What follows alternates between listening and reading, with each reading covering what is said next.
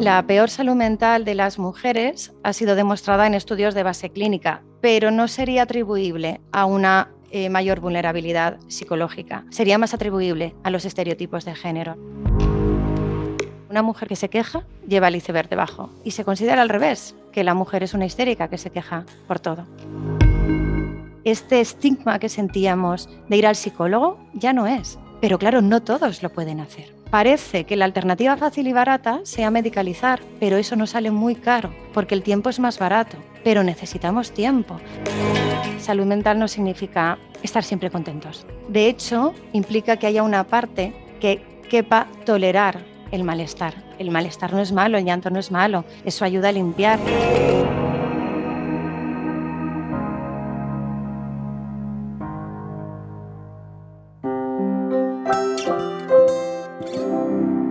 DKV. Activistas de la salud.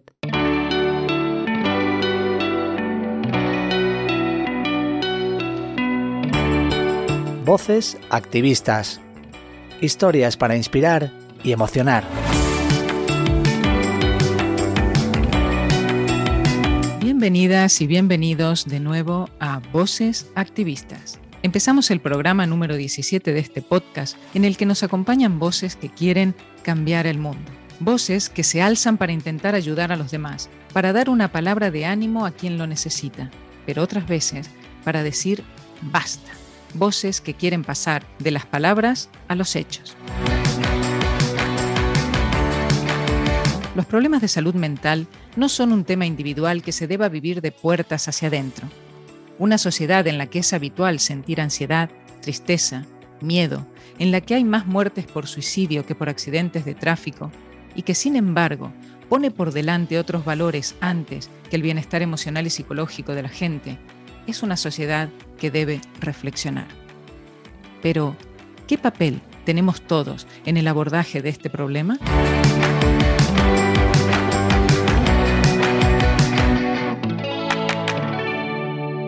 Soy María José Aldunate, responsable de asistencia psicológica y de los servicios de atención al duelo de DKV Seguros. En el programa de hoy vamos a hablar con una profesional que lleva muchos años dedicada a la psicología clínica. Ella nos ayudará a pensar cómo podemos, entre todos, construir una sociedad emocionalmente más saludable. Patricia Escribá es doctora en psicología por la Universidad Jaume I de Castellón, especializada en psicología clínica. Además, es facultativa especialista de la Unidad de Salud Sexual y Reproductiva en el Hospital La Fe de Valencia. Una voz, como veis, más que autorizada para hablar de la salud mental y el bienestar emocional de las mujeres. Bienvenida, Patricia, y muchas gracias por acompañarnos. Hola, María José, muchas gracias. Estoy encantada de estar aquí y poder aportar con mi experiencia y mi reflexión eh, de cara al bienestar emocional de las mujeres. Muchas gracias y bienvenida. Bueno, para poner un poco de contexto en la situación actual, sabemos que últimamente la salud mental es un tema que está eh, en todas partes, ¿no? Incluso ha llegado a la política, de lo cual me, alegro mucho. Pero la primera cuestión es saber tu opinión eh, sobre si en realidad hay hoy más problemas de salud mental que en el pasado o simplemente hablamos más de ello. A ver, es en el pasado se dedicaba menos atención a los problemas de salud mental. Las personas con salud mental no recibían una atención médica, pero no significa que no lo hubiera. Eh, yo creo que en la medida en que nuestra calidad de vida mejora, cuando nuestras necesidades básicas están cubiertas y ya no es nuestra supervivencia lo que está en juego, es cuando nos podemos ocupar de la salud mental. De hecho, si pensamos en la pandemia, en el COVID, ha ocurrido así. Eh, primero intentábamos reducir muertos, reducir amenaza y una vez ha pasado todo eso estamos hablando de las consecuencias a salud mental y no porque no las, viéramos venir, sino porque eh, eh, no alcanzábamos a poder atenderlas. Ahora lo que está ocurriendo es que se está visibilizando mucho la salud mental y, es, y eso es importante. Y hay personas, pues has nombrado las personas famosas que lo están visibilizando y esto la verdad es que ayuda porque permite ver que hay valor también en las personas con problemas de salud mental, que es algo que ha estado muy estigmatizado, y, que la salud mental no es cosa de débiles, ¿no? O sea, cuando vemos eh, grandes artistas pues como Angelina Jolie, Catherine Zeta-Jones, eh, Verónica Forqué, eh, o eh, cantantes, Beyoncé, Lady Gaga, o sea, quiero decir, personas muy distintas, o incluso deportistas, ¿no? que es el sinónimo de, fortaleza, Simon Biles, o Edurne Pasaban. Edurne Pasaban es la primera mujer que coronó los 14 8000 y lo hizo, pues, creo que de muy poco tiempo. Eh, sin embargo, ella ha hablado de su ingreso con depresión ideas de suicidio durante cuatro meses. Entonces, eh, es muy importante tratar de entender qué es lo que ocurre, dejar de temer mm, al trastorno mental. Hay una frase que me gusta mucho de Marie Curie, que es, nada en la vida debe ser temido, solo comprendido. Es el momento de comprender más para temer menos. Y yo creo que es totalmente aplicable a lo que es la salud mental. Muy bien. Eh, Patricia, mencionaste a personas que han destacado ¿no? de alguna manera en, las mm. disciplinas que han desarrollado en su vida y que sin embargo eh, mostraron un problema importante de salud mental. Eh, ¿Crees que nuestro estilo de vida o la cultura en la que estamos inmersos influye en mm. nuestra salud mental? Claro, claro que, influye estilo de vida y cultura. De hecho, eh, van ligados, puesto que la cultura, los valores sociales van a condicionar el estilo de vida. Em, aunque de manera distinta según géneros, y luego si quieres lo, hablamos. Por ejemplo, en el estilo de vida tenemos pues, cómo nos alimentamos, cuánto ejercicio hacemos, el tiempo de trabajo, el consumo de tóxicos. Eh, y cada aspecto tiene muchas consecuencias no vamos a entrar en cada uno de ellos, ¿no? Pero quizás habría que preguntarse eh, ya no solo cuál es el estilo de vida, sino qué nos lleva a elegir, que creo que tu pregunta iba por ahí, ¿no? ¿Qué nos empuja a ese estilo de vida? ¿Qué nos lleva a trabajar tantas horas? ¿Qué nos lleva a hacer tantos cursos, a no tener tiempo de hacer ejercicio? Ahí es donde influye la cultura. Porque a veces caemos en trampas para contestarnos, porque podemos decir, pues el dinero pero es que es una trampa porque pagamos una barbaridad en móviles que cada vez duran menos, en televisión de pago que no me da tiempo de ver, en consolas para niños que luego generan conflictos en casa. Eh, compramos coches caros y luego solo los usamos para ir a la ciudad, pero no tenemos tiempo de ir de viaje. Entonces, yo creo que es importante preguntarnos qué es lo que hay detrás y si lo que son los valores de la sociedad en realidad nos ayudan a conectarnos con los nuestros, ¿no? O sea, someter a crítica las, eh, los mandatos sociales o lo que se supone a lo que yo debería aspirar o llegar, porque en la medida en que estemos más conectados con lo que nos hace sentir bien, vamos a, estar mejor y vamos a desarrollarnos de una manera más sana. Patricia, eh, hablas de los mandatos sociales, ¿no? Que están un poco eh, como debajo, haciendo de elemento estresor, ¿no? Y en este sentido, ¿crees que uno de los mandatos mm, más poderosos ¿no? actualmente es el mandato del hay que ser feliz? Eh, ¿Crees que, mm, que, nos ayuda eh, esa carrera hacia la felicidad a la que nos empujan o en realidad eh, es un elemento estresor y un factor también de, em, de algún, algún trastorno o alguna dificultad a nivel, a nivel mm. mental? Pues, pues es muy buena pregunta porque me permite incidir en algo que, yo identifico que es muy importante para, la salud mental, que es eh, salud mental no significa mm, estar siempre contentos. De hecho, implica que haya una parte que quepa tolerar el malestar. Estamos en una sociedad que tolera mal el malestar y que nos impone, o sea, por ejemplo, es curioso, bueno, curioso, pues, pues llamativo y triste, que los duelos cada vez aparecen antes en los médicos de primaria, ¿no? O sea, como si no se pudiera estar. Es más, eh, se ve eh, pues una frase, mira qué entera está, acaba de perder a su marido y mira qué entera está. No, no está entera, está disociada. Entonces no, no, se puede estar entera. El malestar no es malo, el llanto no es malo, eso ayuda a limpiar. Entonces, si creemos, o sea, las emociones todas tienen su función, todas, y nos indican qué es lo que está ocurriendo dentro de nosotros mismos y eso nos permite pensar, conectarnos y hacer cosas con eso. Pero si creemos que nuestras emociones están equivocadas y no tengo que estar triste, ya me estoy interrumpiendo y ahí ya empiezan a pasar cosas que no voy a entender. Y eso son semillitas. Y es verdad que la, que la, la sociedad a veces nos impulsa en esto, ¿no? Es como el ser perfecta, el hacerlo bien. Por ejemplo, se me ocurre otro ejemplo de este de tengo que estar feliz, que es como también muy cultural. Es tengo un hijo y tengo que estar feliz. Y lo normal en la mayor parte de las mujeres y de los hombres cuando tienen hijos es como, ¿qué he hecho? o sea, a ratos estoy feliz, quiero a mi bebé, pero wow, es, es, un momento de pánico. Entonces hay muchos momentos en que no estaré feliz.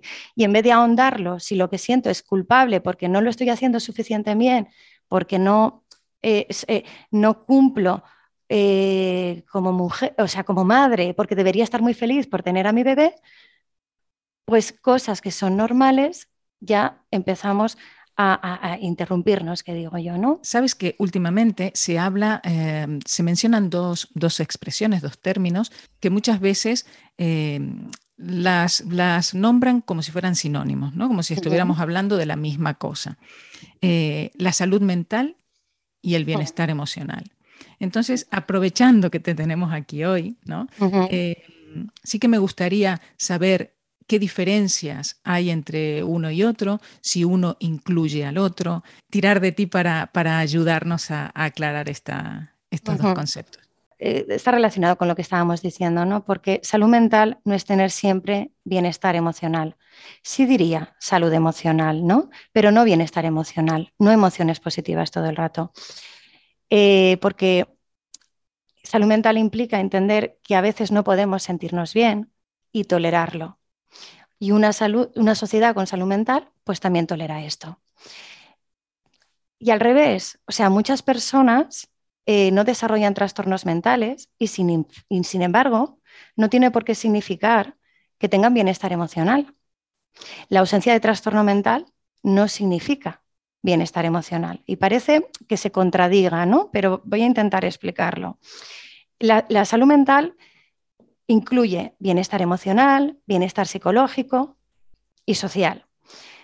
Afecta en la manera en que pensamos, en que sentimos y cómo nos relacionamos con nuestro entorno. Eh, es tener recursos, manejar el estrés, sentirnos desarrollados, ¿no? E, alcanzar nuestro potencial. Y hablamos de trastorno mental cuando hay una interferencia significativa en la vida. Eh, pero ojo porque eso es una trampa, quiero decir. Parece que mientras funciones y vayas tirando, todo va bien, pero no siempre. Si estamos diciendo que la diferencia está en el grado de interferencia que genera la persona, pues yo te diría que una buena salud mental sería que aunque yo esté mal, sé qué camino puedo seguir para restablecer mi bienestar emocional, o sea, para llegar a ese equilibrio eh, cuanto antes puedo tolerar estar completamente destrozada, pero sé que pasará.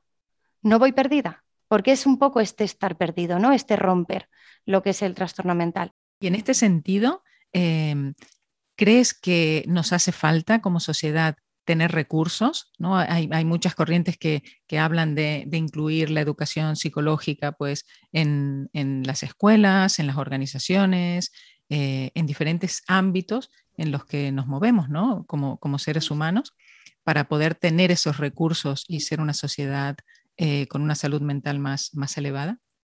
Sí, y a mí como, en realidad como, como clínica que veo el sufrimiento humano todos los días y ves, ves en realidad cómo va cambiando la sociedad y en qué cosas avanzamos y en qué cosas no, y lo ves desde la intimidad de cada persona, mm, me llama la atención que no esté más representado, porque es tan relevante el, el, registro que, con lo psicológico empezamos a tener, o sea, se pueden caminar un montón de cosas mucho más normales, pero si no nos enseñan ese lenguaje, no lo podemos ni siquiera ver. O sea, por ejemplo, hay un campo en el que yo trabajo bastante, que es el tema de la infertilidad, y insisto en que hay tantos componentes invisibles que las personas teniendo recursos como no saben a qué atender, o sea, no lo pueden pensar y se angustian mucho y al final, eh, eh, pues bueno, pues en concreto en esto, o sea, tratamos de ayudar como resolviendo una falta, pero no transitamos los duelos que supone, ¿no? O sea, es como,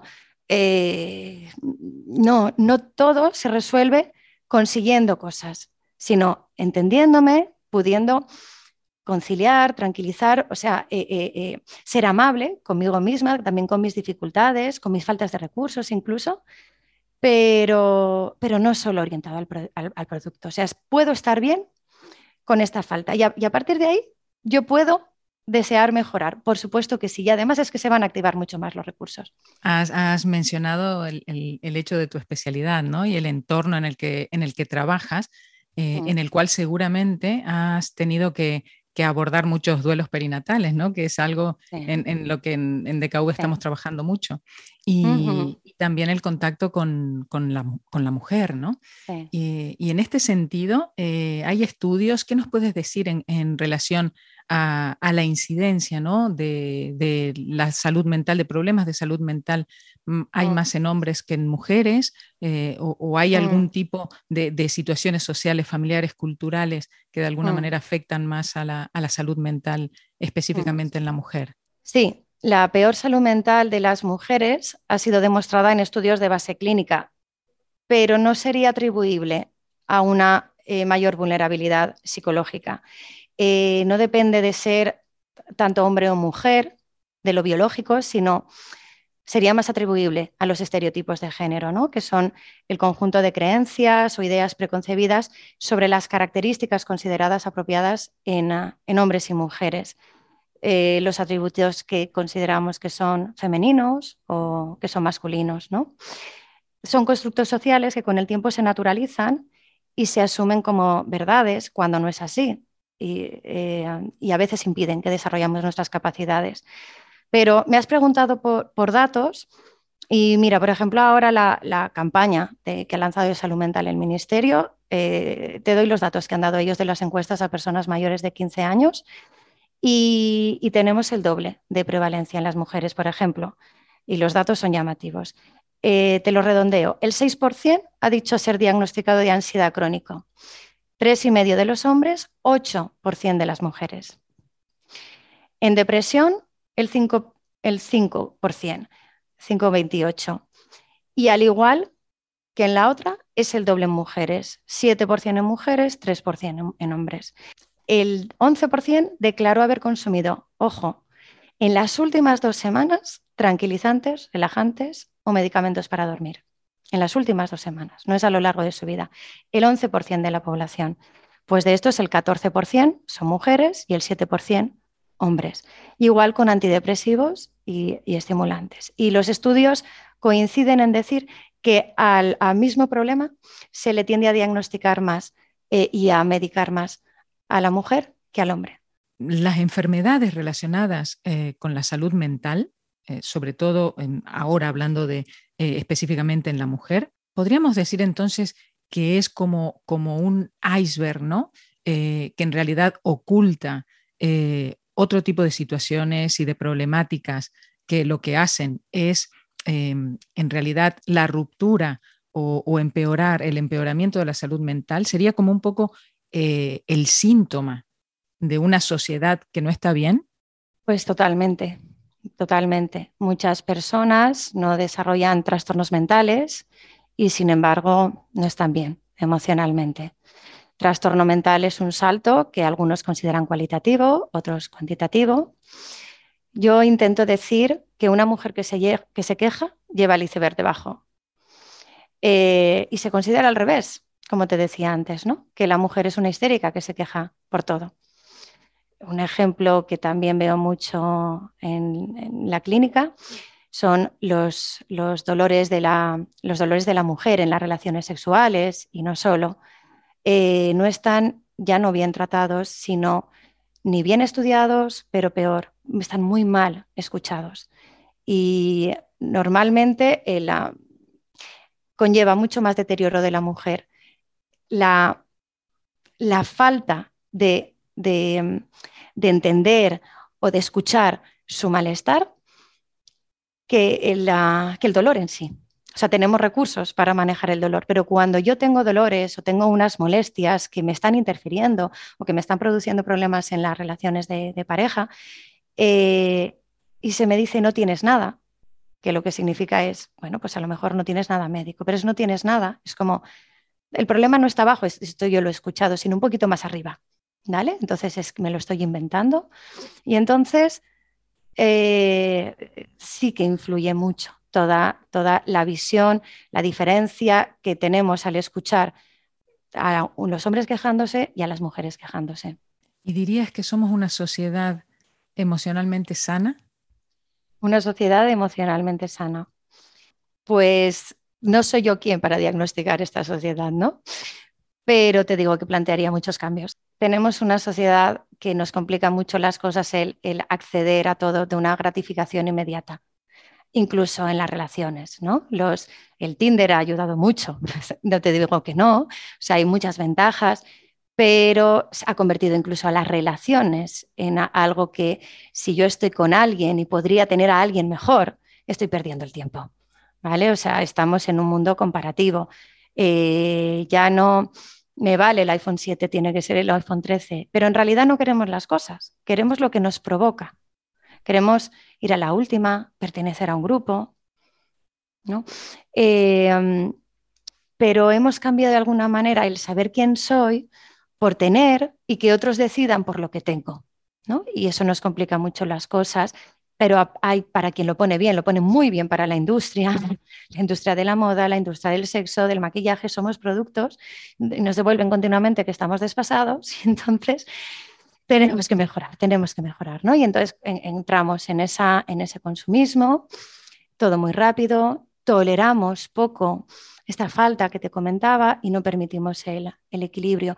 Y esto lleva a un desgaste no solo en nuestra salud mental, porque estamos hablando de lo mental y lo físico no va tan, tan separado, ¿eh? Eh, porque nuestro sistema está, nuestro, nuestro sistema nervioso está en modo alerta, está continuamente activado, estamos llenos de cortisol y esto es muy negativo a nivel físico, entonces forma parte. Pero es que si, lo pensamos, los valores sociales como estar exhausto, estar ocupado, no tener tiempo, se ha convertido en un valor social, ¿no? Y a ver, que yo defiendo la cultura del esfuerzo y de la voluntad, pero no es lo mismo, no es lo mismo. No es lo mismo esforzarnos que forzarnos. ¿Y qué avances eh, ves en relación a todo esto que nos estás explicando, que se están produciendo desde el punto de vista profesional, ¿no? Como para para solventar, para evitar este tipo de situaciones que en definitiva son eh, la causa, ¿no? lo que causan ese, ese síntoma social. A ver, yo he notado una diferencia en los... Llevo más de 20 años trabajando y he notado diferencia. Hay un menor estigma y hay más conciencia de la importancia de la salud mental. Por ejemplo, eh, porque te digo que te diría que, he visto más cambio en lo individual, en lo privado, en lo social, que en lo global, que en, lo, que en el sistema. ¿vale? Las personas ya no esperan a tener un trastorno mental para identificar que, lo que les pasa pues merece ser atendido por un profesional. ¿no? Pero, es, pero, pero el sistema público no puede absorber esta patología y mucho menos el malestar emocional, o sea, toda la patología y mucho menos el malestar emocional. Y ahí es donde tenemos el problema de la medicalización. Entonces es como una trampa. O sea, sabemos que Em, que es importante la salud mental, lo consultamos, pero no tenemos recursos. De hecho, eso a mí, lo que me preocupa, no sé si has visto la campaña de salud mental, de Hablemos de Salud Mental del Ministerio, que, em, mm, dice algo así como, pues normalicemos que nos puede pasar a cualquiera, habla de esto, y pone ahí como un tip de si sientes que hoy no tienes fuerzas, que todo te supera, que estás pero no estás, que no puedes con la vida, entonces necesitas ayuda, pídela. ¿Vale? Entonces, va una persona a su médico de primaria que está viendo a 60 pacientes y le habla de sus malestares y ese médico que te digo que está como en modo alerta, todo lleno de cortisol, o sea, dentro de sí dirá, porque es una persona buena, receptiva, empática, pero en ese momento completamente activado, dirá, ¿y qué me estás contando? no puede atender, no puede escuchar y aun queriéndolo escuchar, no va a poder remitir a salud mental. Y entonces eh, estamos en una, en, una, en una trampa muy grande, o sea, si no hacemos cambios globales, los cambios individuales, o sea, las personas van perdidas, o sea, porque yo, por ejemplo, estoy teniendo problemas para cuando un compañero me dice de remitir a la privada, me cuesta encontrar profesionales incluso en la privada. O sea, sí hay un cambio. O sea, este estigma que sentíamos de ir al psicólogo ya no es. Uno ya sabe que eso está en valor, ¿no? Pero claro, no todos lo pueden hacer. Y parece que la alternativa fácil y barata sea medicalizar, pero eso nos sale muy caro, porque el tiempo es más barato. Pero necesitamos tiempo, porque si no, el que sí que acceda a la red de salud mental, que es eh, el que ya está roto, porque es el que rompe salud mental, es, el que ya tiene el trastorno de salud mental, entonces ya no le vale lo que tenemos para él, porque no le vale con verle dos, tres veces eh, eh, al año o cinco si quieres, ¿vale? En visitas de 20 horas, es como decir, o sea, yo te voy a cambiar la vida viéndote dos horas en tu vida, pero esto es, es, imposible, ¿no? Entonces yo creo que a veces no hay más implementación de la psicología clínica en, la sanidad porque, porque la respuesta es más lenta, porque trabajamos con el tiempo, pero eso es una cuestión importante. Y las personas, pero claro, solo las que pueden, sí que se están encargando de, de mejorar su salud mental. Muchísimas gracias, Patricia, por lo que nos cuentas, cómo nos lo cuentas y porque tu visión nos ayuda a comprender mejor este problema que en realidad nos afecta a todos y a todas. Gracias a vosotros por la iniciativa y el programa y por invitarme. Como conclusión, me quedo con que la salud mental también es tolerar el malestar y con que es un tema que nos incluye a todos y a todas. Y por lo tanto, todas las personas formamos parte de la solución. Elegir hablar de ello es fundamental porque es el primer paso para que la población empiece a tratarlo con naturalidad. Gracias a todos y todas por escucharnos en Voces Activistas. Voces Activistas, un podcast de DKV.